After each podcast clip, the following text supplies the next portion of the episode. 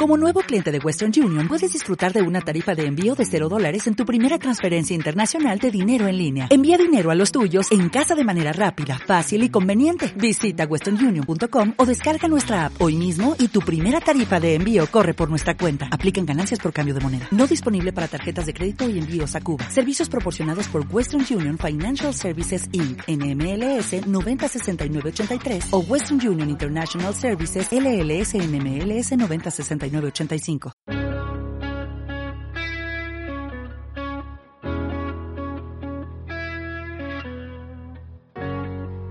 Hola, soy Isa Hola, soy Elena, y esto es No te arrepientas, el podcast. el super podcast. Hoy estoy con, con la tensión tan baja que no sé ni quién soy, pero vamos, Vamos. ya se ha súper súper preparado nuestro tema de hoy, que es La amistad la amistad. y su evolución en los tiempos A, tiempiras. a lo, la- a lo largo y ancho de los tiempos. Eh, como ya os contamos en el episodio pasado, pues en esta nueva temporada, que es una temporada continua non-stop, eh, os vamos a contar un poco mm, el concepto que vamos a trabajar, pues eh, qué es técnicamente y... Ah. ¿Te acabas de acordar? ¿Te has eh? preparado eso? Hombre, claro. Pero va a Te- decir la definición de amistad de la RAE. mm, no, más o menos. Voy a decir eh, origen etimológico y un poco lo que a mí me ha Me molado. encanta. Vamos. Es que me ha encantado tu cara de... No me acordaba de que ahora No me acordaba de que eso estábamos haciéndolo, la verdad. Bueno, a ver, amistad. Eh, como muchas palabras de nuestro idioma, amistad eh, viene del latín y literalmente significa la cualidad del amigo, ¿vale? Amicus, amigo en latín, viene de amare, que es amor, y rela- entonces significaría relativo al amor. ¿Mm? Qué bien. Eh, pero me parecía una definición un poco simple, un poco pobre, pobre para hablar de este tipo de relación, que como muy común y está muy extendida. Entonces, en otro sitio, pues encontré la etimología de la palabra friendship en inglés y me gustó mucho más porque viene de la palabra alemana friend. Y barco, ¿no? Ship es barco también. Ship es El barco. barco bueno, de se la utiliza amistad. para todas las relationship. No Ya. de qué viene el ship. Pero me gustó que la palabra alemana Freund, de la que viene la palabra friend, Mm. significa amar de manera libre. Y que considera Mm. que la amistad es una elección. Uy, Son personas total. que se eligen. Y me encantó, en plan, porque luego hablaremos un poco de lo que piensan algunos de nuestros amigos sobre la amistad. Sobre todo de los amigos de Isa, porque gracias amigos habéis participado un montón conmigo, Porque os lo agradezco no en el corazón. amigos. Se lo agradezco a las dos personas que conmigo han querido colaborar y a las 200 que con Isa han colaborado. Eh, gracias. Gracias a Ahí está el reproche que dejo encima de la mesa. Bueno, como amistad de selección, ya sabes, puedes bloquear a todos los que Ya, no te bloqueo a todos que os den. Eso también define tus relaciones de amistad. No sé, me moló Sí que la palabra define, sí. friend siempre me- es una palabra que siempre me ha gustado, no sé por cómo suena y tal, y que venga de eso, de, de amar, amar de manera libre. Amuar. Amor. Amar Vale. de manera libre. Me Vale. gusta mucho esa definición. ¿Cómo te quedas? Doblada. Dobla, estamos hoy en un nivel mm, que le vamos a tener que poner al 1.5. ¿Sabéis qué pasa? Es viernes, grabamos hoy viernes, tenemos una cerveza en la mano, porque no nos vamos a engañar y el alcoholismo nos acompaña en esta ocasión. A ti más que a mí, por lo que se puede ver de momento. Bueno, pero eso, es- eso es un siempre en nuestra relación.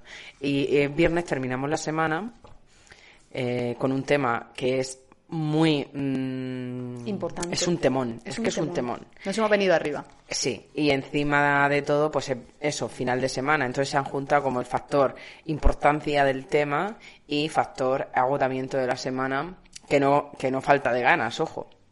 Es, es eso, es que se juntan un poco factores. Es un tema como con mucha responsabilidad porque luego. para mí es un tema capital, o sea, es un tema temón, Sí, sí, es el temón del, el temón de no te arrepientas, va a ser el de hoy. sin preparación, el temón.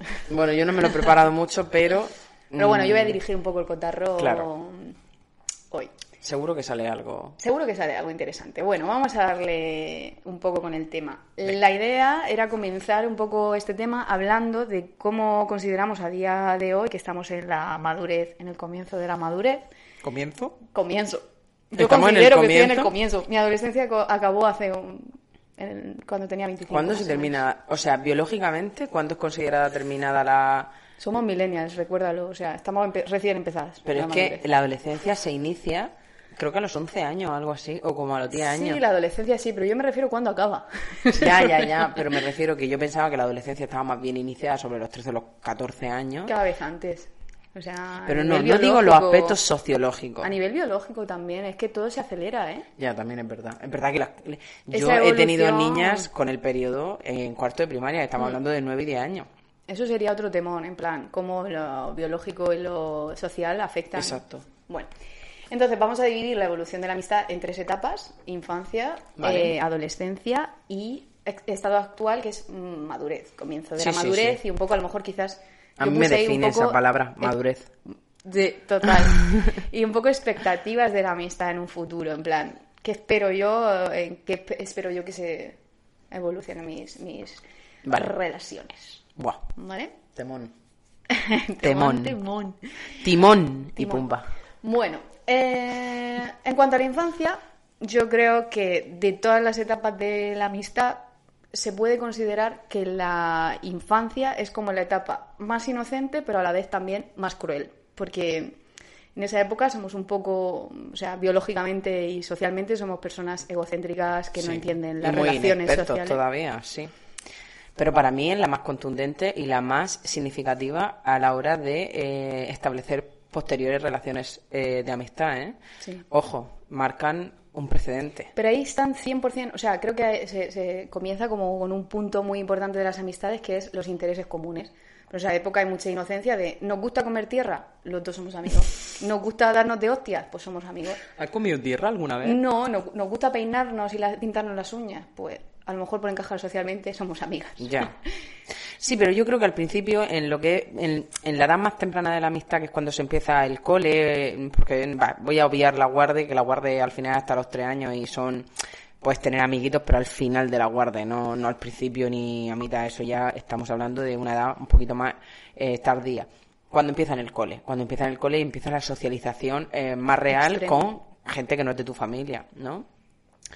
eh, ahí no hay, no hay, no se comparten intereses, simplemente, bueno, eh, o sea, o Estás en el mismo momento y lugar, yo creo. Claro, es una Eh, cosa que- circunstancial totalmente, totalmente. porque eh, por mucho que te guste comer tierra y a tu colega le guste comer tierra, no dices, este es mi colega, Pero al final come sí, tierra. o sea, yo qué sé, te miras a los críos en el recreo y se juntan los frikis con los frikis, las ¿A los tres con años? No, a los tres años no, en el cole ya. Ah, en bueno, plan- estamos hablando, pero eso ya estamos hablando de un quinto de primaria, ¿eh? Yo Ya, claro, es, que, es que yo hablo también de que mi- mis primeros recuerdos sobre la amistad en la infancia son ya tirando, pues eso, al final de la infancia. Recuerdos Sí, antes- reales. Vale, no sí, tengo te entiendo. Antes un poco...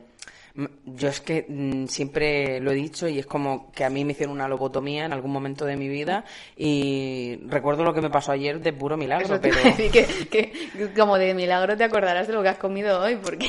tengo en mi almacén, en mi disco duro cerebral, tengo recuerdos de cosas que me han pasado en la infancia, pero si, si tengo... Y luego tampoco sé muy bien si es lo que me han contado o es lo que yo he vivido. A ver, es que en eso está claro que es un poco entre lo que tú has contado y has seguido contando, porque Exacto, los recuerdos eso. como un almacén y al final es tu visión, es tu percepción de lo que pasaba, no es la realidad, eso en general, pero de la infancia más todavía, en plan, porque puedes contar una anécdota, en plan, pues yo bailaba a las Spy Girl en el recreo, a lo mejor eso lo hice una vez. Bueno, guau, pues pero eso es lo típico, eso, ¿eh? pero eso es lo típico como es recurrente, como que lo has contado porque es algo como antológico, ¿sabes? Yo tengo datos, yo tengo fuentes. Fuentes, Tienes fuentes. Tengo fuentes mm, gráficas que O sea, demuestran que... Yo me acuerdo de esa, de esa época de datos tan random, como que tuvimos un profesor sustituto que se llamaba Roberto, ¿Y que a lo mejor estuvo como dos semanas, pero yo recuerdo que le hice un dibujo a Roberto. Nos enamoraríamos Fuerte, todas ¿eh? de Roberto, pero es un dato random. Y y luego a lo mejor había cosas que hacías todos los días que, que no te acuerdas. Y te acuerdas de los nombres de la gente de milagro. Yo me acuerdo de mis profes, de mis maestros de, de primaria. Y me acuerdo de mi grupito de amigas que tenía eh, durante toda la primaria. Desde, bueno, infantil. Yo creo que cuando yo hice infantil no eran tres años. Creo recordar que eran dos. dos, años. Mm. Eh, entonces, mm, yo tenía un grupito de amigas, éramos todas niñas, y es que nuestros padres eran amigos también. Eh, entonces nos Eso veíamos fuera la- del eso cole. cambia mucho la película, Sí, pero de ahí se acabó, ahí todo acabó, mm, vamos. A mí me pasa que, que realmente la, la amistad en la infancia no la recuerdo mucho porque aunque sí que tenía amigas y de hecho muchas las sigo viendo y tal, no, no de quedar con ella ni nada, sino que, sé cómo se llaman, sé de Ah. dónde viven esas cosas. Sí. Mi, mi relación de amistad en esa época era puramente endogámica con mi hermana. O sea, si mi hermana y yo íbamos Claro, al parque, Es que eso cambia o mucho. sea, eh, por eso te digo lo de nosotras no nos juntábamos con los niños que en las comuniones tiraban pizza y tiraban la comida, nos íbamos corriendo atemorizadas con nuestros Madre mía, que erais "Están niñas de, caramelo, niñas de, de- no de- de éramos, unicornio, no de nube. No, no, no, no digo No pijas. éramos ni pijas ni, ni tal. Pero no sí hacer un cumpleaños volando la comida. No, no, no. O sea, es que Y mezclando la Coca-Cola con la Fanta. es que mi hermana y yo contamos varias anécdotas de pasarnos en comuniones de están tirando la comida y nosotros intentando comer y decir. Y, y Es terminar- seres de luz. Eh, Sí, éramos bastante buenas. Estábamos acostumbradas a estar con nuestros padres mucho, entonces era como. Claro, que vuestros poco- padres también eran muy jóvenes, entonces eh, yo creo que la Y mentalidad mi, también ma- sería mi hermana distinta. siempre ha sido como súper súper racional y súper adulta, entonces a mí me transmitía Y el eso. Leo, ¿eh? En plan, no sé, fíjate tú. Y eso, entonces no recuerdo así como cosas de, de, de infancia, sí que, sí que tenía mi grupo de amigos, sí que teníamos pues lo típico de las primeras veces que sales un poco, porque antes en otras épocas, yo por lo menos yo sí que salía por allí em, con mis amigos de Jin cuando iban a lo mejor a cuarto, quinto, en plan, Claro. típico salíamos de la catequesis y íbamos a tocar los timbres de, y salir corriendo. Uh, Uf. qué malote. ¿eh? ¿Está malote. Consuelo? Es que me- me- No. Entonces, ¿dónde pisa? ¿Aquí se lava la ropa? No. ¡Oh, qué cerdos! Madre mía, tía, eso no, no has hecho nunca. Yo en mi barrio, que aquí estamos al lado de mi barrio, mi barrio, in the very heart, The Hood. Madre mía, eh, eh, y pidiendo el, eh, el aguinaldo, que entonces no sabía, el aguinaldo, eh, ¿cómo le decía? El gainal, el ga- es el aguinaldo, pero le decía el aguilando. El aguilando. No, Sí, el aguilando. Dame el aguilando, carita de rosa. Pero es el aguinaldo. Tú no has hecho- Ay, tío, mi, mi Sí, vida sí, sí, la, la vida era... de, de un poco de barrio y tal. Era como un pueblito, ¿eh? Ojo, porque mi barrio, eh, que es Santa María de Gracia, donde yo me criaba aquí en Murcia, eh, era, era, siempre te lo he dicho, creo, esto, Hmm. que era un pueblo dentro de la ciudad, ¿no? Y, y todo el mundo nos conocíamos, te- el instituto, el colegio, todo estaba, había mucho, mm, bueno, está todo lleno de comercio al final, pero un barrio muy pueblo, muy, muy pueblo. Entonces, Que tienes tus típicos sitios de las chuches, tu Hombre, parque, claro, tus, tus cosas. había- el- Eso- supermercado más grande que había era el. Sandwich. Eh, esa es la amistad en esos momentos un poco. Pero también me refería a la parte de, vale, es una época inocente, en la que todos pues intentamos encajar, intentamos tal, pero también lo veo la época más cruel de que como no hay raciocinio ahí, pues también se hacen grandes crueldades en Mm. Hombre, esa época. O sea, hombre. y, y es donde comienza a, a verse un poco por dónde, por dónde va la gente. O sea, hay gente que es Bueno. muy cruel cuando es niño, ¿eh? Yo no creo que sea tan definitorio los errores o, lo- las conductas. eh, a ver, vamos a poner grado a la crueldad, ¿vale? No es lo mismo eh, pegar y empalizar a un compañero que eh, a- hacerle un vacío, el vacío un día o algo. O sea, no me parece positivo ni me parece bueno, eh, ya lo digo, pero que sí, que hay grados de crueldad, ¿no? Pero es verdad, y no lo digo porque él lo haya hecho y me, y me autojustifique, pero es verdad que, que no que no creo que defina a la persona en la que luego te vas a convertir. Yo creo que, conver- eh, que he cometido muchos errores en la infancia con las amigas y Por- creo que de ello también he aprendido Por eso mucho. me refiero a eso, a que es una época cruel, pero, pero no en el sentido de que te tengas que culpar, sino que la gente que aprende y evoluciona en las amistades es la que mm, con el tiempo dice, hostia, es que yo fui injusta con esta persona, o sea, Hmm. vale que no fuese- fuésemos amigos, pero creo que es una época en la que como no tenemos esos límites, no, mm, no pensamos mucho más allá, pues a veces somos un poco Claro. crueles. Y yo me veo en las dos posiciones, ¿eh? me veo en la posición de haberme portado mal con gente y de que gente se portase Exacto. mal conmigo, o sea que... Sí, pero el concepto de consecuencia en esos aspectos sociales quizás está muy difuso. Mm, No tanto eh, como consecuencia de hago algo mal y me castigan, pero las consecuencias sociales de actos dañinos con otras personas, pues a lo mejor no están tan claros. Manera, tengo otra pregunta para ti. ¿En qué tipo de grupo de amigas o amigues o amigos te, te ves tú que estabas en ese momento de la infancia? Ahora también habido Yo tengo muy maestra. claro que, o sea, mi grupo de amigas eh, éramos unas seis, siete amigas. Luego con los años se incorporaron algunas más, pero en la- desde los inicios éramos cinco y, cinco y con los años ya te digo más. Em, yo era, yo siempre he sido, aunque con los años he ido rebajando un poco la intensidad, siempre he sido muy líder y o todos me hacían caso a mí o me enfadé y no Te- te respiro. odiaban. Ah, no. No, no, Te- no, me enfadaba, sí. Era muy mandona. Era la típica niña mandona. Y es que Le- creo que te imagino 100%. Sí, y en clase era por culera. Yo era esa niña que ahora como maestra me dan ganas de estampar. Yo, yo iba con el típico grupo de niñas que ahora odio en el colegio. Claro, claro. A ver, yo aprendí mucho de eso. ¿Qué pasa? Que de tanto, tanto fue el cántaro a la fuente que reventó el cántaro. Y llegó un día en el que, bueno, yo tenía una amiga muy especial en ese momento que a día de hoy sigo conservando y me alegro mil porque mm, son mm, pues 30 años de amistad. Eh, eh, con ella es la única con la que sigo hablando, no porque con la otra me, me enfadase ni nada, sino que cada una sigue su camino y en el instituto pues eh, nos separamos todas y tal. Es verdad que nuestros padres que eran amigos ya no son amigos, todos los padres se han ido separando, ya no tienen relación. Eh, mi madre sí que tiene, o sea, mis padres tienen relación con la amiga esta que sí conservo de la, de la infancia y tienen muy buena relación y son amigos. Pero todo lo demás, eso se ha desperdigado todo. El caso es que yo era muy mandona y llegó un punto en el que supongo que saturé, ¿no? Como, como suele "Hasta pasar. aquí". Claro. Y, mm, ¿Y qué pasa? Que había otro perfil como el mío en el grupo. No voy a decir nombres, pero había otro perfil como el, mí- como el mío y que yo considero que quizá tenía hasta un poquito más de Chispa. eh, no, sa- mm, más sabioncilla que yo, entonces sabía ma- mejor mani- Manipular. Yo, no me considero una persona muy manipuladora, más bien me considero más, más bien manipulable. Eh, entonces a mí me- era muy líder, pero me faltaba ese, ese gen de manipular a las demás y de traerla a mi lado y convencerla y tal. Y la otra tenía ese gen líder y aparte el- es que no, no, bueno, no es nada malo, cada uno es como es. No es nada malo, o sea, lo que pasa es que yo creo que en esta época por- se, se generan estas dinámicas de toxicidad. Yo era el típico grupo de niñas cheerleader, rosa, bailamos en el patio, Hmm. Claro, no sé claro. qué, y yo era un esbirro, o sea, yo allí no pegaba nada.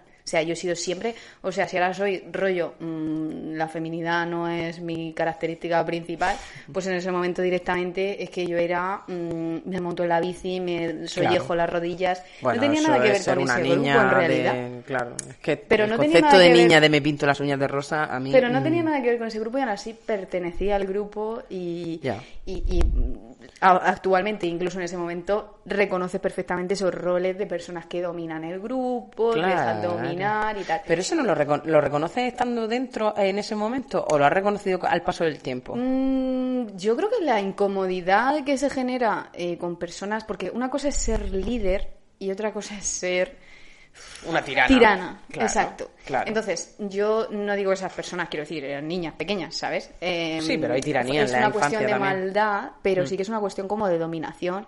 Claro. Y al final, pues, no sé.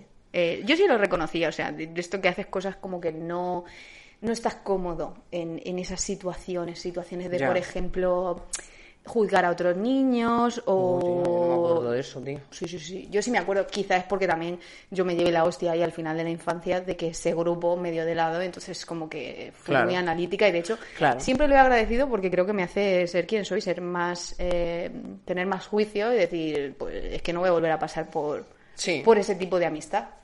A mí me pasó eso también. A mí me eh, llegó un punto en el que mm, quizás ser tan mandona y, y ser tan intensa eh, terminó por costarme mm, momentáneamente, porque no lo recuerdo que fuese tampoco muy alargado en el tiempo, la amistad.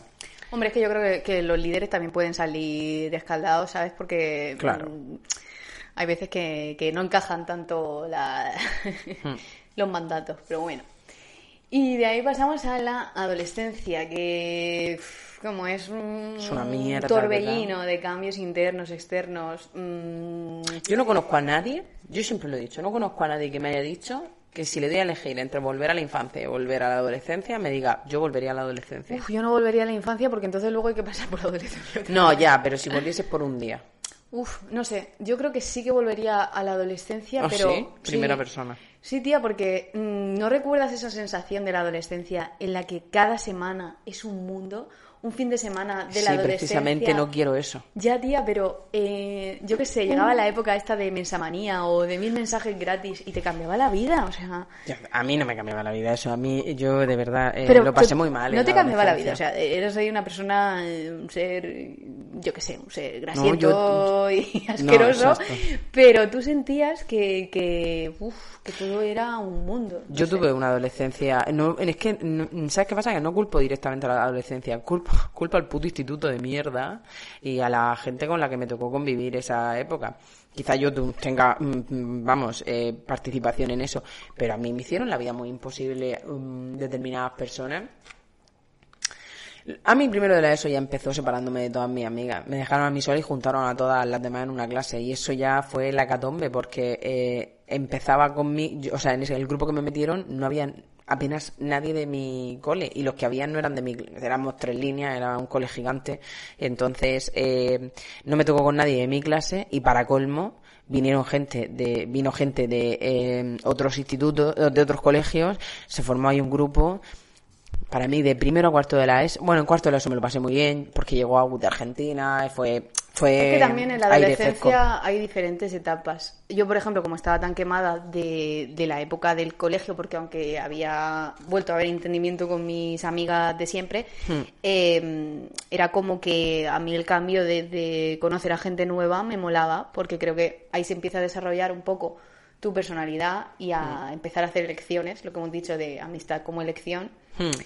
Y te das cuenta, pues, eso de que cuando, como que se abre el mundo, ¿sabes? Empiezas a salir más, a conocer hmm. gente de, de otros grupos, de otros institutos. Yo tuve pseudo amigos en el instituto, al punto de que hoy no tengo a nadie de esa gente en mi entorno, ni conservo a nadie, mm, porque es que realmente pseudo amigos. Mm, yo al contrario, o sea, a raíz del instituto, digamos que, que empecé como eso, como ampliar círculos y en esos mm. círculos pues entraban amigos de mi hermana, entraba gente de otros colegios que con la que fuimos formando grupo, entonces para mí mi grupo de toda la vida, digamos, los que mm, de mi pueblo son mis amigos del instituto. Claro.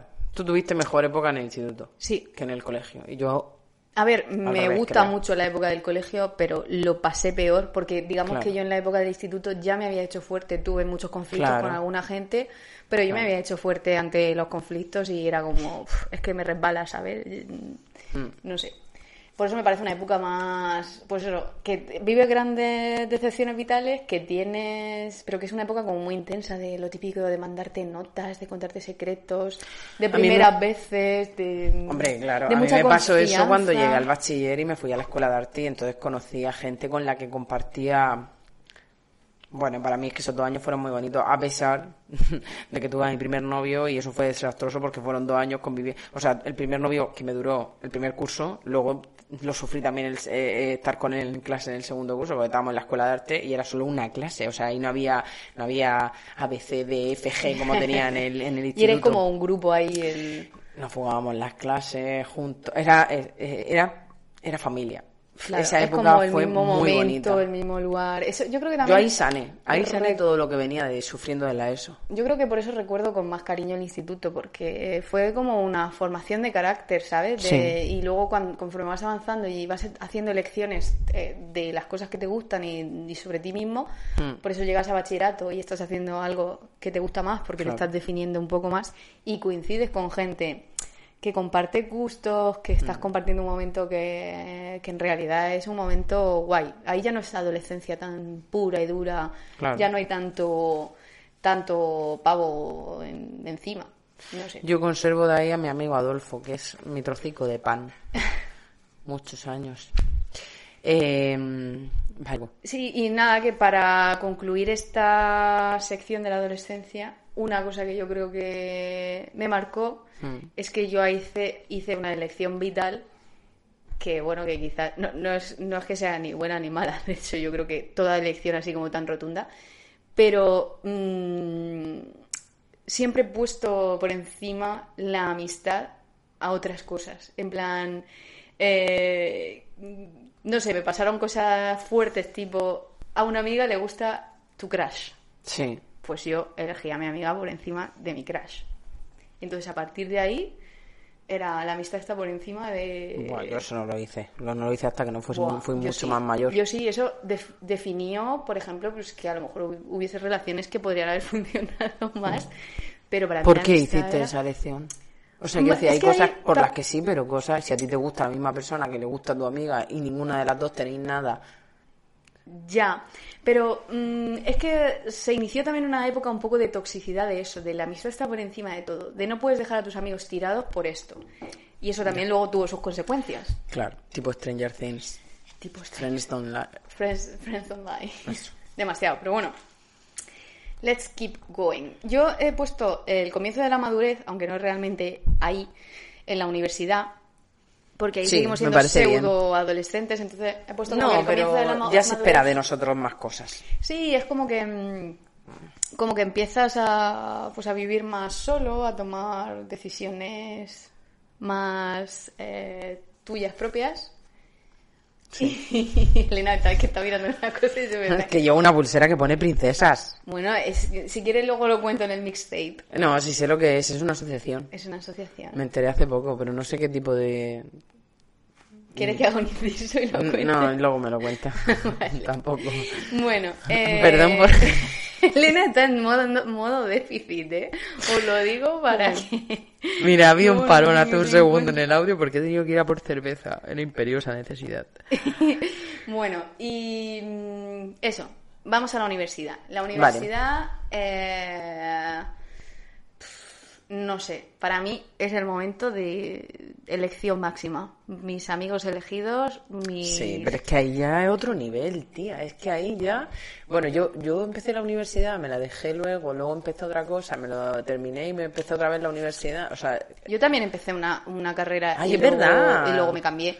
Me refiero más a, a mi segunda elección de carrera porque, bueno, en la primera Verdad, conocí es que- a gente muy guay también, pero no gente que conserve... Si hubiese continuado, creo que sí. yo soy pésima para conservar. Tú, lo que tú tienes con tus amigas de la universidad, que, día- que son amigas al punto de que hay una relación constante, y aunque no os veáis todos los días, tenéis mucha confianza y mucha mm, unión, mucho vínculo. Yo lo hice en la universidad, pero como yo soy un desastre como ser humano, no sé mantener nunca mis relaciones porque, no- eh, o sea, a ver, con las que me pasan cosas, vamos, ni, ni bah, paso. Pero digo, cuando, con los que no pasa nada, me cuesta mucho mantener al día mis relaciones. Eh, por ejemplo, cuando me fui a vivir a Bournemouth o lo que sea, mm, hice unas amistades de puta madre, pero yo luego es que soy una deja, es que no te voy a preguntar cómo te va, es que no me apetece, o sea, escribir Yo- y... yo- mira, yo diría que aquí eh, parte una, una motivación egoísta, porque eh, con mis amigas de la universidad, yo es en el primer momento de mi vida que me sentía yo al 100%. Qué bonito, Me tía. sentía explosiva en Sentía cuanto... que estabas donde tenías que estar, ¿no? Sí, una, no sé, me sentía que tenía ganas de, de, de- de todo. O sea, es de las épocas que mm, con mejor recuerdo guardo porque es eso, es como que vas ahí un poco tímida desde la adolescencia de, Mm. uff, no sé quién soy, mm, y empiezas a explotar, empiezas a definirte y entonces empiezas a ver que aunque seas súper diferente, porque yo con mis amigas de la uni somos muy diferentes, cada una súper mm, diferente a la otra, Hmm. incluso ellas tienen más en común que yo con ellas, pero me he sentido siempre tan, puedo ser yo al 100%. Ya, eso es que es y no solo me aceptan, sino que creo que me quieren un poco. eh, entonces, no sé, son un espacio guay, que no es que las conserve porque porque sí o porque yo Hmm. sea así, yo creo que las conservo porque todas tenemos ese mm, ese sentimiento de, de un grupo donde nos sentimos Hmm. cómodas y Yo hice-. Claro, yo hice amigos en toda mi- en todos mis estudios. Primero cuando empecé, empecé en la UCAM estudiando publicidad, hice amigos y me lo pasaba súper bien. Un día entré borracha a clase y me echaron. Y me echaron a mí y a unos amigos. Pero ahí estuve cuatro o cinco meses, muy pocos, pero me lo pasé muy bien y tengo facilidad para hacer amigos, pero luego no para conservarlos, ¿sabes? Ese es el tema, ese es el punto. Ya, pues por lo que hablábamos de la elección, que al final es elegir el, el continuar, elegir. Mm, También he puesto esta época como la primera época donde empiezas a, a tener crisis muy tochas de Mm. amistad, porque claro, los ritmos de la gente, sobre todo ya cuando vas terminando un poco la universidad o de cara empiezas a encararte al futuro, Mm. cambian un montón los ritmos, los espacios, las preferencias. las preferencias. Entonces, Y las prioridades. tiene que, te tienes que sentir eh, aceptado en ese sentido, sentir que los cambios de ritmo Hmm. son normales, que los cambios de que las personas pues van un poco mutando según las cosas que les pasan. Se está Sí. grabando, no te preocupes. ¿Seguro? Sí, Ah. sí, sí, sí. Em, no sé, creo que es una época complicada de crisis también. O sea, que es cuando más te afectan también las rupturas de amistad. Hombre, es cuando yo, o sea, yo sé, lo típico que se dice en la adolescencia es que la amistad tiene un valor imprescindible porque te define, porque vas buscando tu lugar en el mundo y tal. Sí, pero yo creo que ha sido en la madurez o cuando, vamos a poner la fecha, cuando se empieza la universidad, entre los 18 y 19 años. Entre la adolescencia y la, la primera madurez.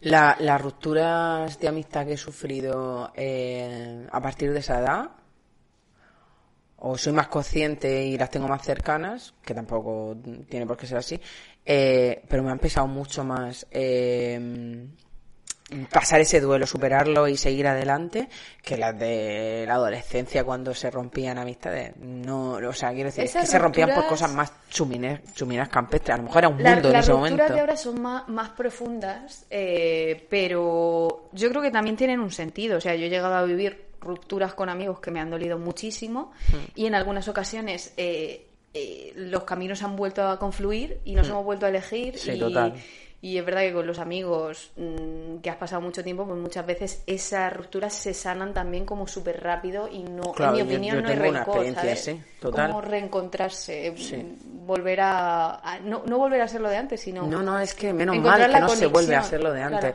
Yo tengo una experiencia así con una amiga de estar un año y medio sin hablarnos porque pasaron cosas que no vienen al caso y luego volver a retomar esa relación y, recuperarla en un estado mucho más saludable, muy diferente, pero, pero para mí de mucha calidad. O sea, ahora mismo eh, seguimos con nuestras diferencias, seguimos mm, eh, con nuestras, eh, a veces problemas de comunicación y tal, pero para mí una persona imprescindible en mi vida. Y, y me alegro mucho de que las dos diésemos el paso de quedar esa noche y, y recuperar un vínculo que nunca había terminado de desaparecer, pero mm, que tuvo que pararse por muchas cosas en ese momento porque fue una época complicada. Hoy en día hay otra, otros vínculos que se han roto y que mm, sí, puedo pensar en, en, tener acercamientos, pero ya no me siento con la predisposición que me sentía cuando, cuando eh, invertí tiempo y, y cariño a recuperar esa relación. ¿Sabes? Ya no. Hombre, aquí viene un ya no puedo. el momento Mr. Wonderfuliano, por mi parte, hmm. de. Yo qué sé, que creo que cuando un tipo de relación que ha sido buena o que has tenido ese espacio de confianza y tal, tú sientes el impulso de que hay que recuperarla, hmm. no sé por qué, hay como la misma sensación normalmente por la otra parte hmm. y por eso se puede recuperar muchas amistades. Cuando no sientes ese impulso no ese nivel ya. Si no, los, si no lo sientes, es porque no, o no es el momento. No, yo, yo quizá con algo, o sea, es que bueno, yo, perdón, uy, que me atraganto. Eh, yo puedo tener dudas, pero pienso que las cosas que pasan, he escupido en tu ordenador, ¿vale? Lo siento. eh, pienso que las cosas que pasan y en esto creo que me vas a dar la razón. A lo mejor muchas veces cuando una relación se rompe, vemos la punta del iceberg por, el que, por la cual se ha roto esa relación. Pero si profundiza un poco en, en el agua, en la profundidad, hay mucha mierda que no se ha resuelto en determinados momentos eh, necesarios. Por eso me refiero al, al, llegar al punto, yo creo que se llega al punto, y para un tipo de amistad grande que se rompe y se rompe, tiene que pasar mucho tiempo, mucha reflexión, mucho limpiar, mucho saber cuáles son los errores del pasado. Falta de... Ah, dices para recuperar. Para recuperarla. En el caso de querer recuperarla, creo que hay que ser consciente de cuáles son los caminos que no, porque ya sabemos los caminos que, nos han llevado a la toxicidad y a lo mejor sabemos que es que sí o sí esa, ese uno más uno da dos y punto. Mm. Es que entonces no, no hay interés. O sea, a mí me pasa con algunas relaciones Mm, uno más uno eran dos y por mucho que lo quiera volver a sumar no, no va a cambiar. Pero con otras relaciones pues me pasa de manera diferente y creo que es como la conjunción de que las dos personas han sanado aquello que hizo que rompiera la relación y, y tienen eh, siguen sintiendo esa conexión. Me ha pasado con amigos muy muy muy cercanos en los que me ha merecido la pena. Claro. Es que no con todos merece la pena. Exacto. Tienes que sentirlo. Y eso, eso es difícil de aceptarlo. ¿No te pasa también que mm, bueno, no sé si a ti te pasa esto alguna vez, creo que no, porque tú eres una persona mucho más, o por lo menos desde mi punto de vista, mm, como yo te veo a ti, eres una persona más reflexiva, más paciente y más prudente. Pero yo tengo, he tenido toda mi vida un, un hándicap en mi relación es que como que, que las empiezo con muchísima intensidad. Las de pareja no. Las de pareja siempre han sido, mm, bueno, siempre han sido. Llevo 15 años con mi novio, o sea, no puedo entrar mucho en materia. Pero como que he tenido amistades que mm, por las dos partes de repente ha sido eh, fusión. Mismo momento, mismo lugar. Sí, es muy, mucha intensidad en muy poco tiempo, igual que sube, cae estrepitosamente. Pero porque ahí no hay profundidad. No, no hay, claro, pero eso te lo demuestra luego el tiempo. Claro. Porque yo he tenido este tipo de... Luego también he tenido otras relaciones de 20 años y de cosas así, que luego han sido un fracaso por otra serie de motivos. Yo creo que principalmente por una falta de comunicación. Como te he dicho, cuando tenía que haber momentos donde eso no podía eh, omitirse, pero bueno, pasó. Y luego he tenido relaciones de mm, un año de eh, no nos despegamos ni con... mm, El culo y la mierda. Sí, el culo y la mierda. Odio Pero esa para mí frase. esas, esas eh, relaciones de mismo momento, mismo lugar, no he tenido muchas que no hayan acabado en profundidad porque todos sabemos que yo soy una persona un poco, Ya. un poco profunda. Claro. Entonces, si no, mm, si no existe eso, para mí es que sé que eso va a acabar. O Yo me he sentido muy comodín en esas ocasiones. Eh,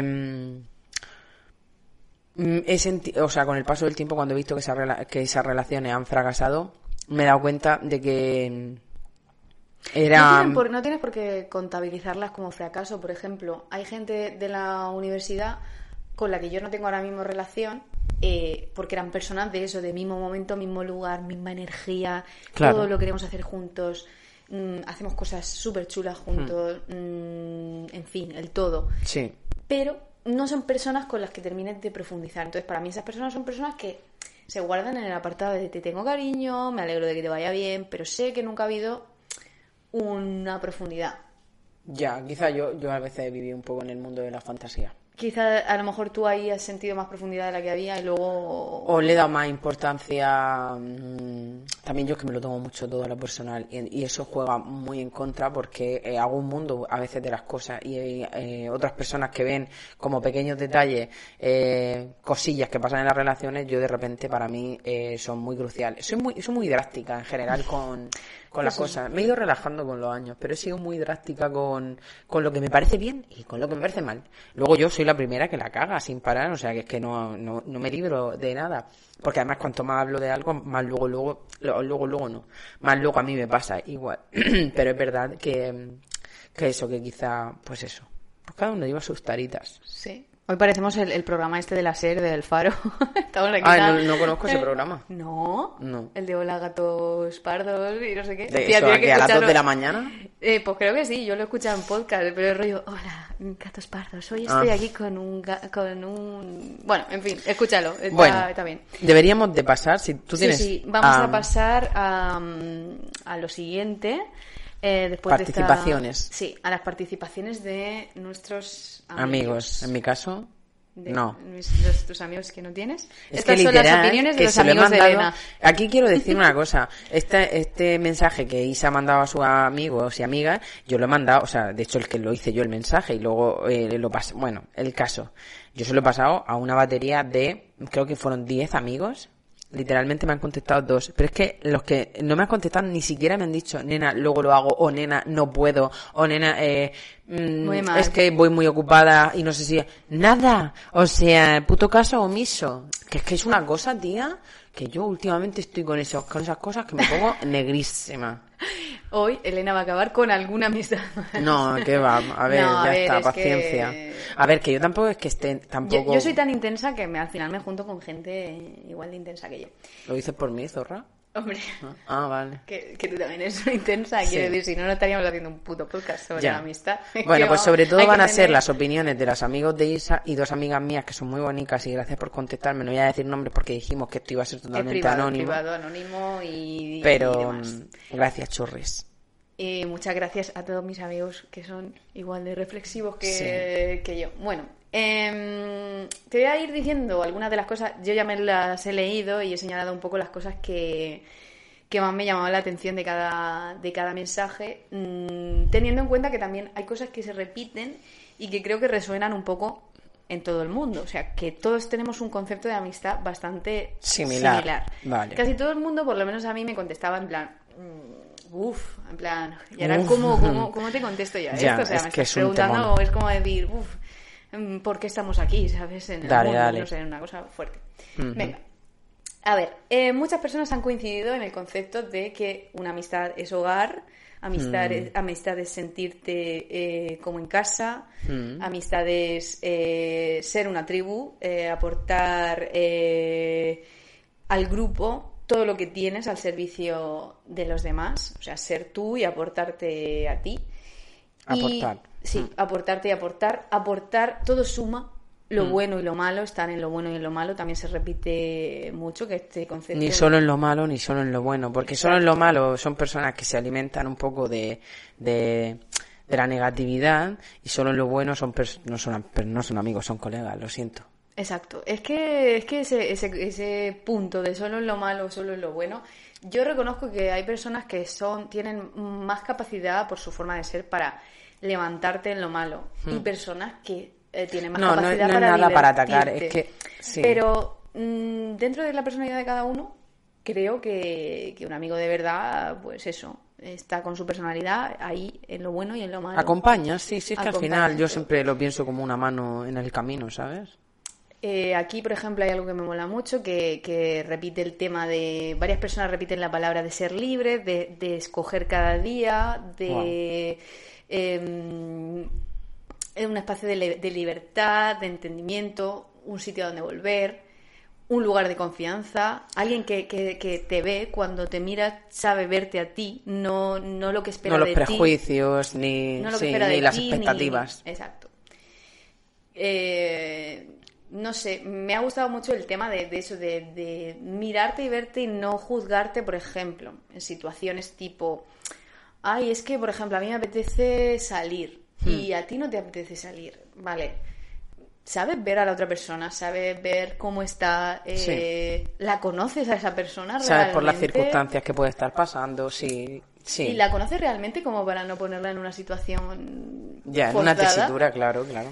No sé. Hay también eh, gente que escribía o que, que decía que no todas las amistades son iguales, aunque con todos tengas Sí. un grado de amistad el tipo alto. de profundidad, porque hay no, no, yo no hablo de profundidad, hablo la profundidad a lo mejor con todos es similar, pero el funcionamiento es distinto.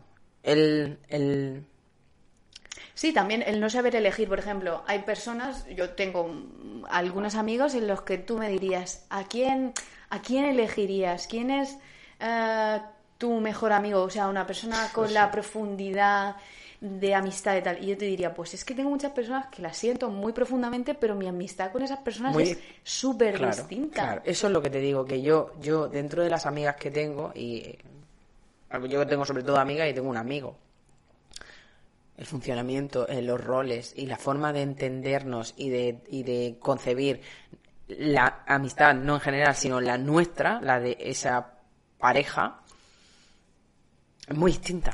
Es que muy piensa, distinta, ¿eh? piensa, o sea, asústate si piensas que todas tus amistades son iguales, porque entonces quiere decir que tú tienes un rol de poder sobre esas amistades. Seguramente. Que tú dominas esas Claro. amistades. Ah, no, es que yo con todas mis amigas hago lo mismo y todas son iguales. No, no creo que nadie esté Tú ese- puedes querer a todos tus amigos, digamos, por igual, pero tus roles, como estás diciendo tú, y, y cómo se desarrolla esa amistad es absolutamente No, no tiene nada que ver. diferente O sea, yo de todas mis amigas eh, te puedo asegurar que, o sea, siempre sigo, siempre es la misma Elena, pero hay diferentes formas de, es que no sé cómo explicarlo, porque no, no, no sé cómo explicarlo.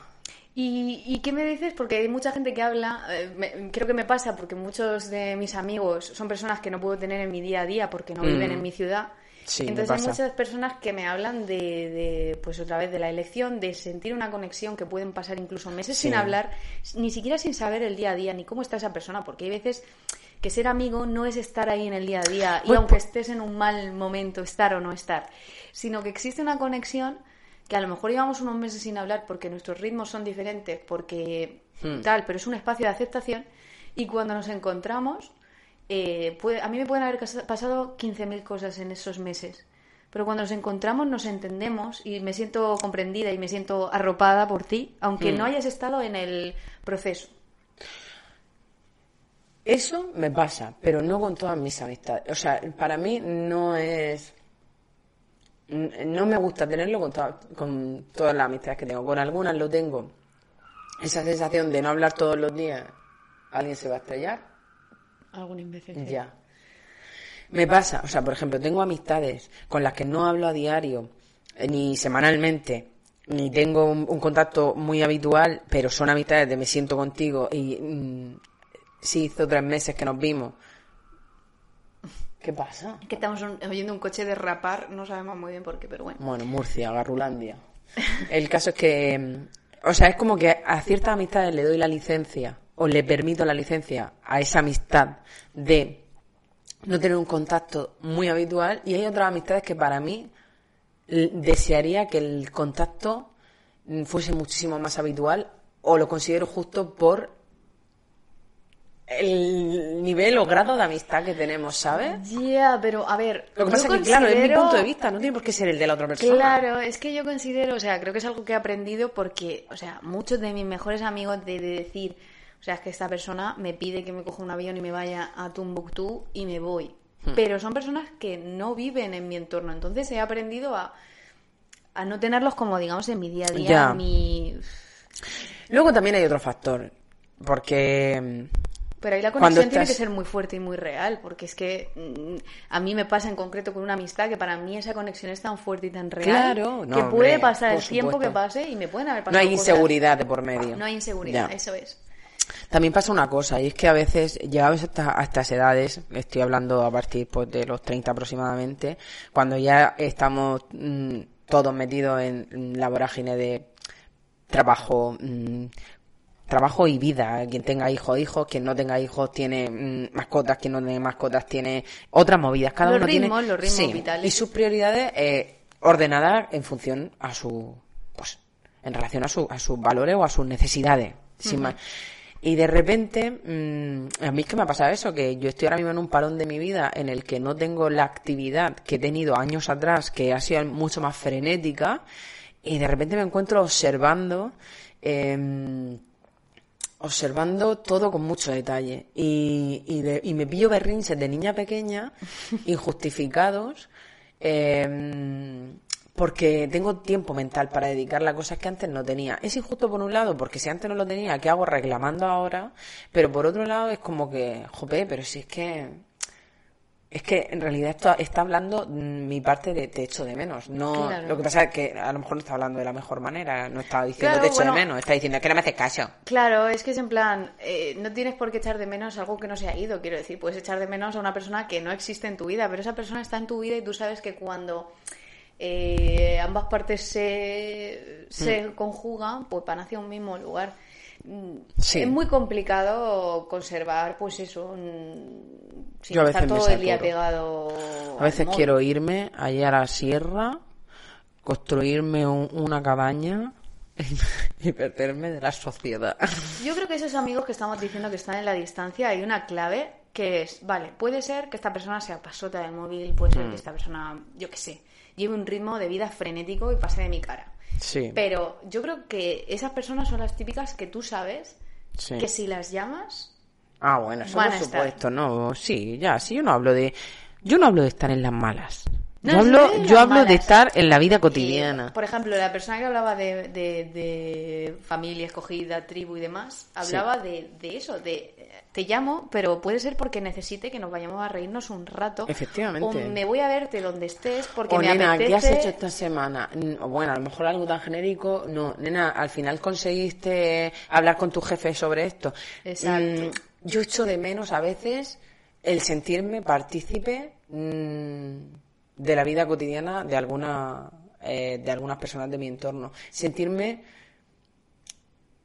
más parte de, de, esa vida diaria, ¿sabes? Que no, no que me cuenten, me he montado en el metro ya, o, o, me, o me he bajado del autobús, o acabo de comprar tres tomates, no, pero vaya movida he tenido hoy en el trabajo, o... Mm, yo pero es complicado, Es muy complicado, sé que a lo mejor lo que pide es una puta locura. Bueno, pero por pedir que no quede.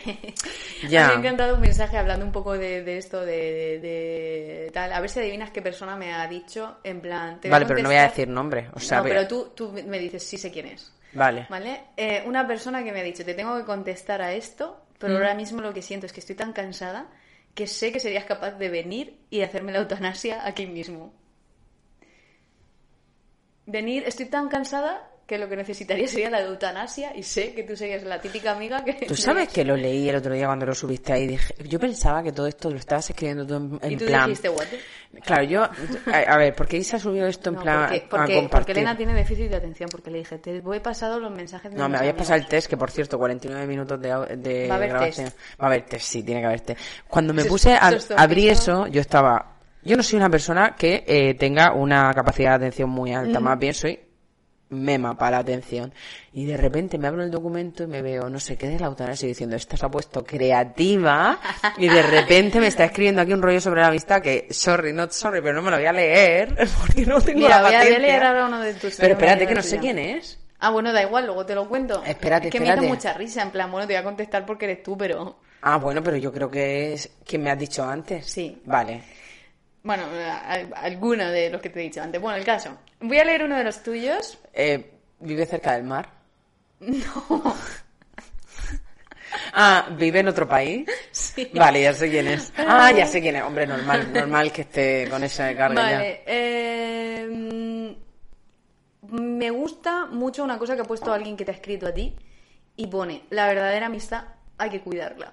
Buah. Me encanta. Es que Me encanta. lo sé, lo he puesto en negrita porque es necesario. No lo había leído, o sea, lo acabo de leer porque yo había leído mis mensajes, pero me encanta porque lo que estábamos diciendo justo antes de los ritmos, de no sé qué, no sé cuántos, vale, todo es entendible, pero también hay que entender las necesidades del otro, ver al otro. Entonces, la verdadera amistad hay que cuidarla. Y Mm. si yo estoy viendo que la otra persona eh, requiere más de mí, puedo dar un poco más de mí, puedo cuidar un poco más esta relación. Me ha gustado. Lo de leer no soy tan gustado. perceptiva con esas cosas, tía. No, te- no eres consciente. Bueno, no, no soy muy perceptiva nadie con lo ha las... puesto. Nadie lo ha puesto. Pero aquí me falta una cosa. ¿Qué? La verdadera amistad es comunicación. Bueno, eso por La verdadera amistad es decir... Esto "Tía, me ha sentado Me ha mal". sentado mal esto, esto no me gusta, La sinceridad. Hmm. esto. Y que a lo mejor la otra persona te diga, tú eres tonta tía, eh, ¿qué va, coño vas a necesitar que yo te cuente Hmm. esto? Es que no me, no me da la vida. Y entonces, pero tú ya lo has comunicado y esa persona te da una, una razón. Pero, pero Eso- se ríe mucho de mí porque me dice, es que no necesitas hablar todo. Con tu amiga siempre tienes que estar te- eh, teniendo... No siempre, pero por ejemplo, es que me ha sentado mal esto y se lo voy a decir porque me ha sentado mal, porque esto... Y lo otro que es como, para todas esas cosas, eh, no voy a decir que es simple, pero sí es más simple que el mecanismo de un botijo. Pero ¿para qué hay que hablarlo todo? ¿Para qué hay que hablarlo todo, Elena? Pues deja las cosas estar. Yo no puedo dejarlo estar porque estoy más molestado. Yo ya tengo que hablarlo porque si no lo hablo es que luego ya... Creo que hay, para personas que, que también por suerte la amistad es una cosa como mucho más simple, o sea, es una cosa Ojalá, tía. como, como en la Ojalá infancia. yo. Me gusta Ojalá comer tierra yo. a ti también. Ay, Let's ¿te imaginas? tierra. Con 35 años. ¿A ti Yo no lo he hecho tierra? nunca. A mí también. no podríamos hacer. No, pero, pero sí cogido zapateros y coleccionábamos zapateros. ¿Tú, te- tú sabes lo que hacen los, Sí, sí, sí. los zapateros? Sí, sí, y todo el mundo debe saber qué es eso. Qué bueno, esta amistad momento. tuya me gusta también que ha puesto... eh, Espera, que no hemos terminado el tema de cuidarla. Cuidar una relación... Para cada eh, persona es una cosa. Ya, pero sí, por ahí. Pero no es sacrificio. Cuidar es mimar, es aportar, es respetar.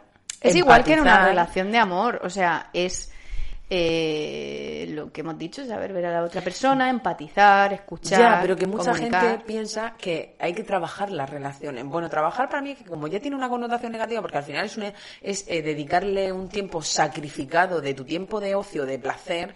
No, mm, las relaciones no se trabajan, las relaciones se cuidan y se miman y se y se y se protegen y mm, esa es la diferencia. Ahí va yo en mi conclusión. O sea, yo he pecado mucho, eh, por lo que he dicho antes de que en mi adolescencia yo hice una elección fuerte de decir la Mm. amistad lo es todo.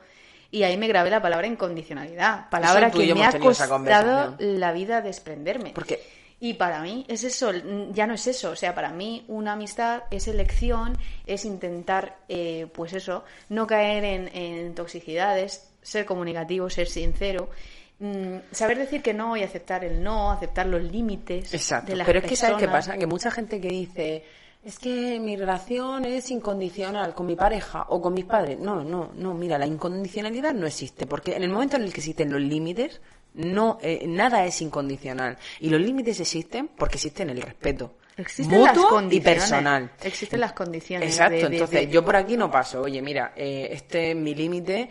mm, Siempre se puede decir con- de una forma respetuosa, pero mira, este es mi límite, esto me hace daño, esto me causa dolor. Ya no es incondicional. Y es que encima de todo, ofrecerse a una persona de forma incondicional, hay gente que eso lo toma como el felpudo de su casa. Y eso es un problema. El poner límites no es un problema. Poner un límite desde, el, desde el cariño y desde el respeto eh, hacia uno mismo y hacia eh, la relación que tiene con esa persona eh, no, no es, es, algo una que, que falta. estoy aprendiendo ahora en los últimos años, en plan, la típica persona que nos decía que no, que para mí la amistad es voy a- hacia los límites. Pero eso te desgasta a ti. Cuando no quieres hacer algo y no dices que no, eso es un desgaste emocional, Una cosa es, tía. por ejemplo, decir eh, voy a hacer esto por ti, pero porque no me repercute a mí negativamente. O sea, Claro, sí, no, no me, no me cuando hace decimos daño. soy capaz eh, bueno, de todo, no, no soy capaz de todo por nada, pero mm, soy capaz de hacer algo que te haga bien, eh, siempre es teniendo en cuenta eh, un poco el equilibrio en el que no te estás haciendo polvo, Hmm. básicamente. Sí. Bueno, pues Vamos al vamos test. al test, sí. Pero yo Creo el- que lo deberíamos abrir las dos a la vez dale, y, e ir contestando, eh, o sea, leemos la pregunta venga. y vamos contestando ¿Dónde me lo has pasado? ¿A nuestro. nuestro chat Lo pasamos a nuestro chat. No, al de no te No te arrepientas. sí. Eh. Bueno, pausa publicitaria. Madre mía, la foto ya es patética. Es horrible. O sea, comienza el test. ¿Qué tipo de amiga eres? Hay muchos tipos Uf, de amistad. pero, ¿Quieres tía, saber cuál es no lo tu sé, rol si quiero saberlo. Entre tu grupo de amigas, haz el test y averigua. He empezado. ¿Ya? Joder, espérate. Venga, cada una lee una pregunta Uy, y las dos contestamos. Esto ya empieza fatal. Venga, vale, lee la primera tú. ¿Cómo de rápido? Pero es que... Ay, bueno. Vale, eh, vamos Es un a, test vamos a hacer un disclaimer. Respuestas. Es de Play Es un test un poco chorra. Hombre, claro. decir- No, no hemos puesto en contexto. A ver, a Elena y a mí nos encantan los test Sí, chorras. O desde sea, que vivimos juntas. Desde que vivimos juntas, uno de nuestros entretenimientos, fíjate la Era grabar stories Era grabar stories haciendo test de estos de Playbus. o No de- se reía nadie más que nosotras. Bueno, Nosotras pero no nosotros nos reíamos bien. muchísimo. Sí, que era lo importante vamos al a final. ello, va. Vale, la, el- la primera pregunta es ¿cómo de rápido contestas a los mensajes? Supongo que es a los WhatsApp y todas En esas cosas. general. Y hay tres opciones. Espero un poco antes de contestar para hacerme de rogar. Patético. Tóxico. Hombre, eso en una amistad muy mal. Eh, lo más rápido que pueda, incluso si es un mensaje banal. Bueno, tampoco. Depende de quién me escriba. Si es una amiga la que me escribe, siempre contesto en cuanto lo leo. Mm, pues yo voy a decir un depende de quién me escriba. Yo voy a decir, si es una amiga la que me escribe, siempre contesto en cuanto lo leo. A ver, A ver, la a mí me han escrito amiga, siempre, mm, Pero eso es lo que te digo, a mí pero me han sí. escrito amigas, amigas, amigas, eh, preguntándome, eh, nena, al final, ¿qué tal el médico? Y si no puedo contestar en ese momento, pues contesto a la hora y tal. Es, depende de quién me escriba y del contenido. Ya, no sé, yo creo que eso va con mi tara, así que me quedo Sí, tú eres muy pregunta. inmediata con esas cosas, Sí, eh, es que lo, cual para algunas cosas es muy positivo. Intento, o sea, es verdad que si estoy ocupada, intento no leerlo en ese momento, pero... Anécdota, aquí más de una vez esta que siempre me, me- o sea, nos solemos contestar en, un, en tiempos bastante normales. Alguna vez no me ha contestado algo y he llamado a su madre en plan, está viva, ha llegado allí, está viva. Eso es algo malo de, de- de- del contestar Es- siempre, es que es que, algo- o sea, pasa cualquier cosa anecdótica que a lo mejor... Ale y yo nos hemos, hemos puesto a tener conversaciones en plan, ¿tú sabes algo de Isa? ¿Ha llegado bien? ¿Qué le pasa a Isa? A La Grego ansiedad, también le he escrito, o sea, A fuerte. mi madre, o sea, último- hace poco la asustasteis, no sé qué día fue, y mi La madre... madre pues, que te parió, Sí, que tú desapareciste. Bueno, te toca la Me toca. ¿Cuál es para ti el significado de la amistad? Mira, fíjate. Lealtad, Hmm. el poder de confiar tus secretos a la otra persona y poder recibir buenos consejos, risas y alegrías, hacer locuras sin importar lo que piensen los demás. Joder, esto es una puta mierda. Es que cosa. vaya mierda. Es que ¿Te, la- me te lo quedaría- has leído antes de hacerlo? ¿Qué capullo me lo voy a leer? Entonces no tendría ningún- Chicha ninguna. chicha. Bueno, pues yo mm, es que lo de los secretos, Lo de los secretos me parece creo que me voy a quedar más con risas y alegrías porque aunque haya momentos duros eh, yo La creo que me, aporta mucha risa y mucha alegría la amistad. Entonces, de todas estas puta mierda de opciones, porque la lealtad cuento con ella desde el primer momento. O sea, lealtad es que y ¿qué es la confiar tus lealtad? secretos, que vaya gilipollas. Yo me Sí, quedo como no te cuente el secreto de he cagado, eh, yo qué sé, que no sé qué secreto te voy a contar, no tengo secreto. Para mí una de las cosas mejores de la amistad es Risas poder reírse a carcajada limpia. Eh, luego, la siguiente pregunta dice, cuando un amigo te cuenta un secreto, suspensivos. Es posible que se me escape, soy fatal para guardar los secretos. Bueno, pues malito estás. No, no soy la mejor guardando secretos, pero hago lo posible por no contárselo a nadie. Hago lo posible, no, hija mía, es una decisión. O no lo cuentas o lo cuentas. Intento ser lo más discreta posible e intento darle un consejo. Y última, no se lo cuento a nadie, por supuesto. Yo voy a hacer, intento ser lo más discreta posible e intento darle un consejo porque soy muy pesada. Mm, yo sé, no lo sé. No sé, no, no sé. Desde luego es posible que se me escape. No, si es algo importante, no. Hmm. ¿Soy yo de dar consejos? ¿Tú? ¿Soy yo de dar consejos? Eh, non-stop. Mal, qué mal. Pues qué mal, ¿no, tía? A mí eso no me parece algo negativo. Pero sí. Uh, qué pesadilla. Yo te cuento cosas No, no, no, es que Elena, te, sino no la te digo, que. Eh, es un secreto, Isa, no se lo cuentes a nadie, pero te cuento cosas que no me apetece a lo mejor que compartas con nadie porque está implícito en el mensaje que te estoy contando y, y tú lo primero... Uy, perdón. Lo primero que me dices, bueno, nena, pues no te lo tomes esto, tómatelo de esta manera, porque si das, o sea, das consejos, pero están ubicados en el, no sé, a mí eso me parece muy normal. Vale. ¿Qué celebrity, celebrity sería tu amiga? Sara Jessica Parker. Voy a decir em- No. Emma Vale. Watson. No. Lindsay Lohan. No. Kim Kardashian. No. Bueno, Emma Watson. Yo diría Emma Watson de todo esto. Es que Sara Jessica Parker, no lo siento. A mi amiga Ana le encanta eh, Sexo en Nueva York, a lo mejor la Sí, elegiría pero ella. Sarah Jessica Parker concretamente, qué horror. No, eh, Lindsay Lohan, es que no sé nada más que esta tía que es el, el- lo, de, lo triturada que está por, la, por los medios, la pobre. No sé lo que habrá hecho, pero me da igual. Y la Kim Kardashian es que me parece un basiquismo la familia esta. ¿Has visto lo que ha pasado, eh? Sí, sí, sí. sí, No, sí. no, bueno, sí. La siguiente trae chicha. ¿Me Uy. toca leerla a mí? No, me toca a mí. Uy, pues verás. Si el novio de tu amiga no te gusta, mm, no me pasa mucho esto en la vida, ¿sabes? Porque como en general Yo soy muy juiciosa, pero no, no me pasa con todos, ¿eh? Lo Pero es que yo los no, novios de mi amiga, los que he conocido a lo largo de mi vida, mm, nunca Yo me han lo- caído mal. Por lo general, si los he conocido, mm, no. No. O sea, me han caído bien. Ya, sí, si no lo conoces a lo refiero, mejor tienes si más he, prejuicio. si los he conocido es porque hemos estado en los mismos contextos Claro. y eso quiere decir que tenemos cosas en común y que es una persona que puede Mm. venir, eh, ¿sabes? Que puede estar con las amigas o con el grupo de Ya, amigos exacto. y entonces no me crea tanta suspicacia, pero Vale, vamos a dice, si el novio de tu amiga no te gusta, intento que no se me note mucho. Pongo cara de agrado cuando esté él delante, aunque no, lo sopor- no le soporte. Eh, segunda opción, no disimulo, si me cae mal, me cae mal. Tercera opción, le digo lo que pienso, que no le conviene. Cuarta opción, aunque no me guste, respeto su decisión, lo importante es que le guste a ella. A ver, es que el novio de una amiga de primeras no es que te tenga que gustar o no. O sea, si tú ves que esa persona eh, está feliz eh, Claro, y está siempre y bien. cuando no haya un maltrato, Exacto, una- Si, si esa persona no le están haciendo nada malo, aquí no entras ni sales. O sea, que si no hay nada malo real, yo diría que aunque no me guste, respeto su decisión y lo importante Exacto, es que le guste a ella y sea feliz y...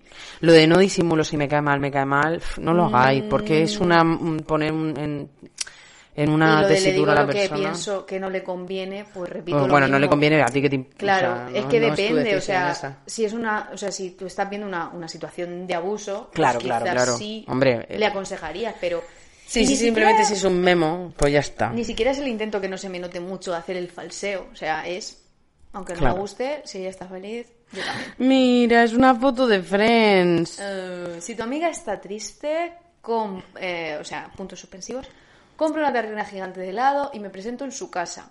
Estucho- eh, escucho todo lo que tenga que decirme y la abrazo. La llevo de fiesta para que se anime, no hay nada mejor para quitarle las penas. Intento hacerle reír, reír, joder, no sé leer, se me da muy bien. Hmm.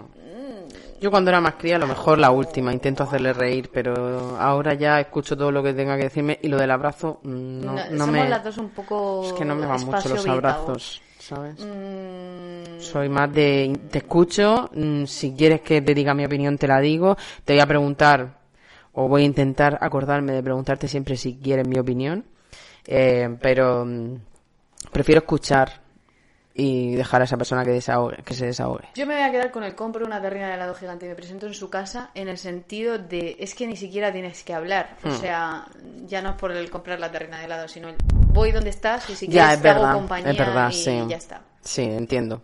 Ya, no lo pensaba así. Luego, eh, séptima pregunta de 10. ¿Cuál es el plan perfecto para hacer con tu grupo de amigos. Cuatro opciones. Salir de fiesta hasta el amanecer, una cena en un sitio elegante, una escapadita de un fin de semana todos juntos, una buena conversación en un sitio tranquilo. Y lo tengo muy claro. Yo diría la, La última. última. Tenemos un puto podcast. Ya. Exacto. ¿Cuál es el plan perfecto? ¡Ay! Uy, Elena está súper contenta. ¿De qué grupo de, amigos televisivos formaríais parte? ¿Friends? ¿Cómo conocí a vuestra madre? ¿Girls? ¿O Sexo en Nueva York? Tu girls total, vamos, Sí, lo sé es totalmente. que quiero ser una Yo super Friends. snob de Girls. Yo Friends, me Serie encanta Friends. for life. Es que mi Friends es mi, es mi, mi, mi, mi momento de confort cuando todo va mal. Yo me pongo Friends y pienso la vida es maravillosa. Ahora necesito volver a ver Girls, que si no la habéis visto, por favor. Han sacado una serie tipo Girls. ¿Cuál? Bueno, pero Bueno, de rollo mujeres llaman mayores. Luego te lo digo. bueno, luego me lo cuentas, sí. Es en Netflix. Vale. Ah, ¿pero española? No, no. Bueno, no, ahora hablamos, ahora hablamos, que tengo Sí. cosas que contarte. Vale.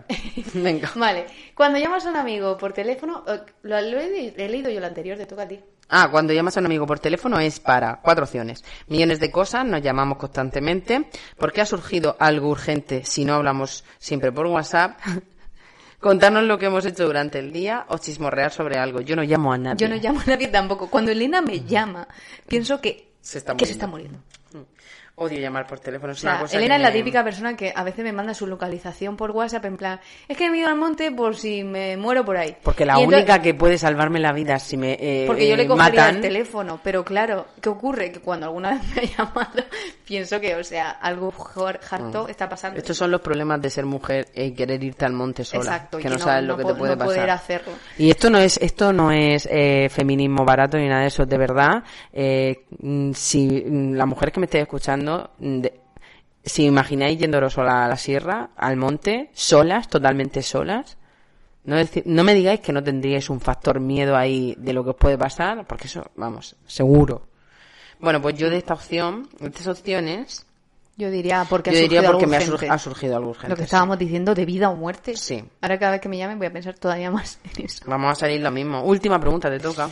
Eh, la amistad es fundamental, las ganas de compartir experiencias juntos, la cantidad de años que hayamos estado juntos, la confianza y la lealtad, eh, compartir intereses y gustos comunes, la gana de compartir experiencias. Para mí todas son importantes menos la cantidad de años que hayamos estado juntos. Eh, same.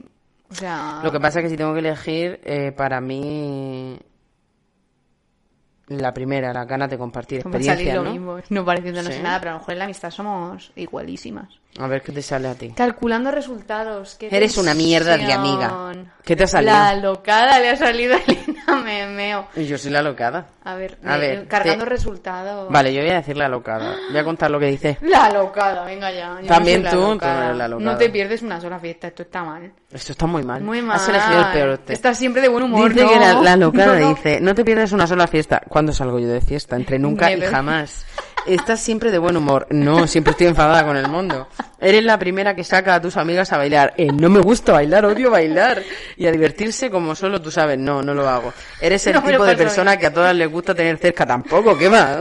O sea, sí un ogro, Nadie me ha tía. Porque transmites alegría por los cuatro costados. A veces sí, pero la mayoría del tiempo soy un me cago en tu puta calavera, es que odio a esto, odio al vecino, los de arriba son subnormales. Estos test son como el horóscopo, o sea, te los crees cuando te dicen lo que quieres oír, pero en este O caso... cuando son súper genéricos. Nos ha salido a las dos la locada. Sin duda, locada también tiene mi huevo. Bueno, mi huevo 23. No me pasa. Me gustaría saber cuáles son las demás opciones, pero desde luego... Bueno, es que ha sido el test de tu vida el que se ha elegido, mi niña. No ver, es eh, que- dijiste, es pusiste que- test de amistad y el primero que salió dijiste Hombre, pues, este. pues es que vi que era de nuestra página de confianza y dije... ¿Cuál es mm, nuestra página de confianza, Que hemos Isabel? hecho un montón de BuzzFeed. Ah, vale, es verdad, que sí. tía. Que ahora, ahora se hace la digna. Bueno, chiquillos, vamos con el mixtape, porque ya tenemos que cerrar esto. Yo he hecho un mixtape tontísimo. Vale, yo voy a terminar con canción, así que, si te parece, empiezas yo. tú. A ver, lo primero que he puesto es un juego de traiciones, un juego de mesa. Uy, nunca Que- habíamos metido un juego. Claro, dije, bueno, Venga, vale, genial. Como es una cosa que me gusta hacer con mis amigos, aunque no lo hacemos nunca, Chachi. eh, pues quería recomendar un juego en el que... Ah, ahora he tienes- entendido la indirecta. A, a mí sí me gustaría jugar, pero Bueno, ya, luego hablamos de Vivo eso también. vivo, vivo lejos. Vivo Bueno, lejos. em, es un juego de traiciones que se llama The Island. Eh, en el que tienes que... Pero si está chulísimo. Está chulísimo. Ay, hemos jugado. Y, no- y te enfadas. Es que lo guay es que te enfadas y luego te Guapísimo. desenfadas. Está muy guay. Te tienes que mm, tienes que conseguir llevar al máximo de supervivientes fuera de una isla Hmm. y todo el rato consiste en putear a los demás. Entonces Sí, es sí. muy divertido. Está muy bien. Y luego hay piques. Yo voy a recomendar un videojuego que es el Fortnite, ¿no? Debería- Sara Grego, si me estáis escuchando, Grego, tú ya eres un... eres ¿Cómo se dice? Un... Hombre, para reconciliarte después de, de un The Island, hacer un escuadrón Claro. patata ahí a tope, Sí, a matar a niños rata. Esto, Genial. esto que quede aquí. ¿eh? Esto lo voy a borrar del podcast. No, por favor, es lo mejor. Nada.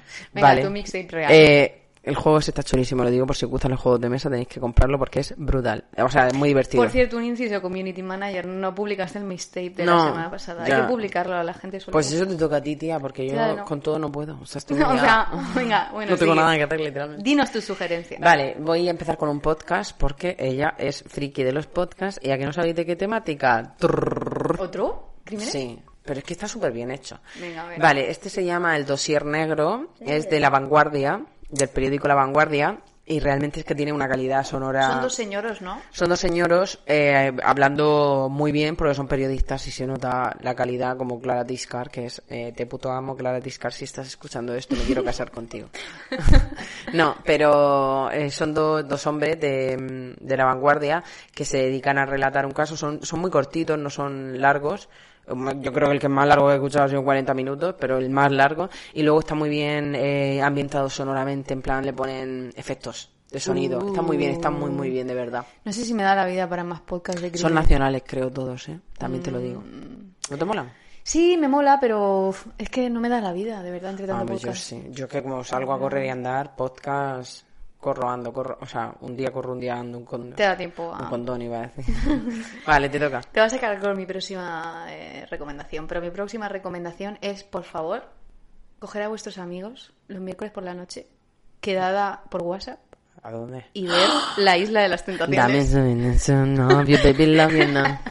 O el otro día se lo dije a mi amiga, le puse en el grupo, eh, chicas, no os contesto ahora a ninguna de las dos porque he llegado muy tarde y voy a cenar y a ver la isla de las tentaciones. Literalmente nadie me contestó porque eh, creo que fui la decadencia en persona. Pero Eh, lo siento, mandarse memes de La Isla de las Tentaciones. el otro día no hicimos eh, en, en- en vivo.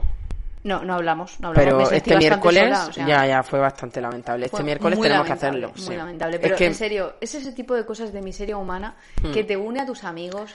Lo que hablábamos de risas y alegrías, más que te vas a reír Sí. con eso, mejor que cualquier sitcom de mierda. Total. Sabemos que es un vacío cerebros. Contamos Lo con ellos, chicos. A veces, con mira, cuando termina el día, lo que quieres es ver eso. Algo que te eh, ponga en eh, encefalograma plano. O sea, es, que, no te pasa juro nada. que el otro día con, con- con mis compañeras del cole, que, que no, no mantengo una amistad con las que voy en el coche porque las acabo de conocer, de repente salió el tema de la isla de las tentaciones. Mm. Claro. Y nos faltó hacernos unas pulseras de Best Friends Forever porque Claro. nos unió ese Hombre, momento. En plan, ¿tú también lo, ve- lo ves? Yo sí, yo no. Y ojo, no me seáis los típicos y las típicas de juzgar, "Oh, es que esta que ve la isla de las tentaciones, madre mía, es que es, es una inculta. Eh, escúchame, a lo mejor tengo más cultura que mucho y voy a seguir viendo esa puta mierda para mi mente dejarla muerta. Necesidad. Que por cierto, ¿sabes que han tenido que borrar las imágenes del programa por dos? Por dos tentadores. Uy, es que, es que, es que el casting... Mm, tela, ¿eh? Tela. Vale, pues yo voy a terminar el mixtape con una canción que tiene ya su tiempo, lo que pasa que para mí... Dame, dame, ¿cómo era? ¿Cómo Damn dijo? infatuation. No, la, eh, ¿cómo dijo Sara? Damn infatuation. No, infatuation no es. No dice infatuation, no, mi coño. dice. Dame. Luego lo miramos. Eh, Sara lo sabe. Me acuerdo que le Sara dije, Sara. ¿cómo sabes esas cosas? Joder, que pude... Lleva 10 años viviendo en Inglaterra. Nivel C2. Exacto. ¿Tiene, ¿Lo tiene? No, yo qué Ah. sé, no. Oficial no, creo. Pero lo tiene. Lo sí. tiene, claro. Bueno, eh, bueno, pausa. Esto voy a tener que borrarlo Que no, que no, dale, mixtape. Vale, mixtape. Eh, con una canción que tiene algún tiempo ya. Es de Carmen Boza y se llama La Grieta y es un pedazo de Mm, puto temazo eh, que yo la escucho y a mí, no sé, siento que me, se me, mm, me se desgarra el arma, ¿sabes? Pues eso. Como pues dale, para acabar con un buen rollo. Terminamos sea, con esto. Sobre todo si no tienes amigos, ponte la grieta y... Ayer... Es que la escuché en días donde había grieta. Entonces... ¿Has visto? Has sobrevivido al tema de la amistad, que por cierto elegiste tú. Ya. Y ahora no querías hacerlo. No es que no quería, es que es el temón. Es el temón. Familia... Pod, pod, pods. Familia que se escoge. sale la palabra. Familia que se escoge, amigos. Em, amigos, amigas y desconocidos. Eh, que tengáis un buen inicio de semana y seguidnos en redes sociales y os dejamos con Carmen Boza con la grita que es un. Un besito muy grande. Chaito. Chao, chao.